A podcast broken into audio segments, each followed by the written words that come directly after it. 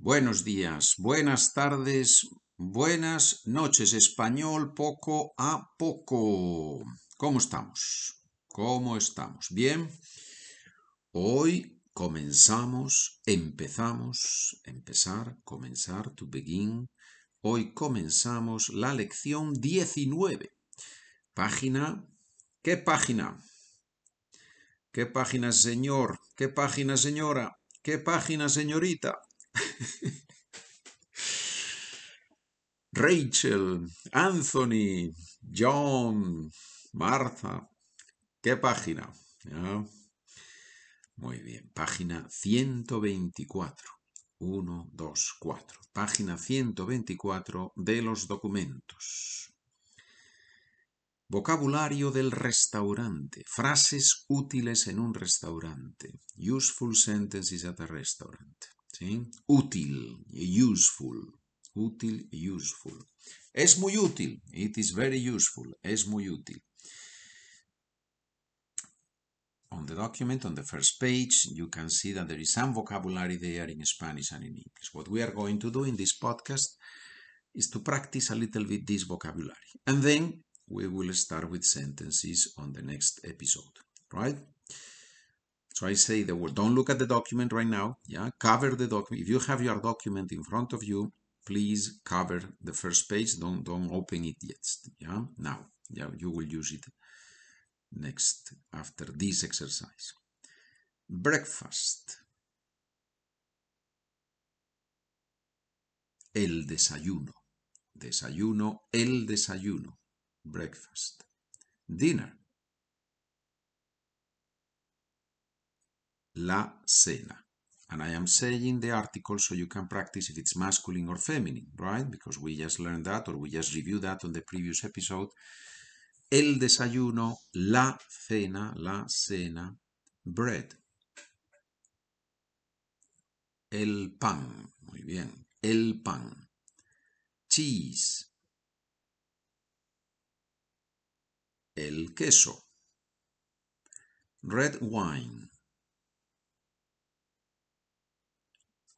El vino tinto. Remember that in Spanish we usually place the adjective after the verb. Not always, right? But usually we place the adjective after, not the verb, after the noun, sorry.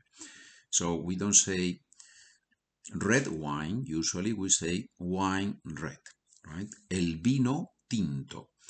And red, yes, red is rojo, but with wine we don't use vino rojo, we use a specific word, tinto, because wine is so important that it deserves a, special word. El vino tinto, the red wine. If you don't have the document and you would like to have the document, all you have to do is to go to the website SpanishWithPedro.com. There, the first point is the documents of the podcast. You click on the first point, and there, documents, you see the documents of the podcast, the Spanish for Beginners. That's the same podcast as this one. The difference is that this one, we do it slower, we do more audios, more audio episodes, but the documents are the same. Right? So most of you are buying the documents, are using them, you write to me and ask questions, and that's very interesting. But if some of you not do not have the documents, please go there because that makes the learning process easier for you. You will learn much more if you do it with the documents. And you will help me, right? Very important. White wine. El vino blanco. Ham. Ham and eggs. Let's do it together. Ham and eggs. How do you say ham and eggs? Jamón y huevos. Ham and eggs, jamón y huevos. First course. How do you say in Spanish first course? El primer plato. Notice that in this case we use the adjective, the describing word, before the verb, before the noun. El primer plato, because with ordinal numbers, first, second, third, we usually place them before the noun. El primer plato. Second course. el segundo plato. So plato in Spanish has two meanings. Plate, where we eat, and also the meal, first course, second course. El primer plato, el segundo plato. Dessert. El postre. Good. So we have seen the words on the, on the left column. Now we're going to see the words on the second column, but we're going to combine the, to combine them with the words on the first column sometimes, and we will do it from Spanish into English. So how do you say, or what does it mean? La comida o el almuerzo.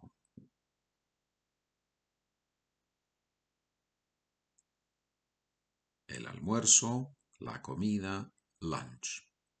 How do you say lunch with dessert? El almuerzo con el postre. El almuerzo con el postre. ¿Sí? Does it work? El almuerzo con el postre. Right? To bring, how do you say to bring? Traer. Traer. Very important verb for restaurants. Traer.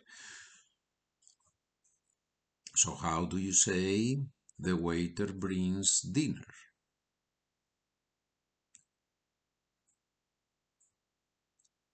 El camarero trae la cena. El camarero trae la cena. ¿Ah? Dar. ¿Qué significa dar? To give. Muy bien. So how do you say give me your breakfast? you don't say that very often, right? Give me your breakfast. Dame tu desayuno. Dame tu desayuno. Okay. We will see sentences later on that we use in the restaurant. Yeah. To order, very important word, to order. Now, there is a false friend here. Some people say to order, ordenar. No, no, no, no, no. That's a direct translation from English. Really, to order in Spanish is pedir. Pedir. Yeah? To order in a restaurant, pedir en un restaurante. Pedir. And we have seen this type of verbs that change the E into I. Yo pido, tú pides, él pide, right? So I order cheese. How do you say in Spanish? I order cheese. Pido queso. Pido el queso. Muy bien. Pagar. To pay. Very good. ¿Qué significa la propina? The tip.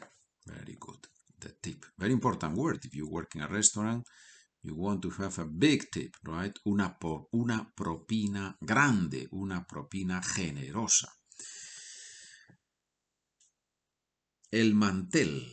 ¿Qué significa el mantel?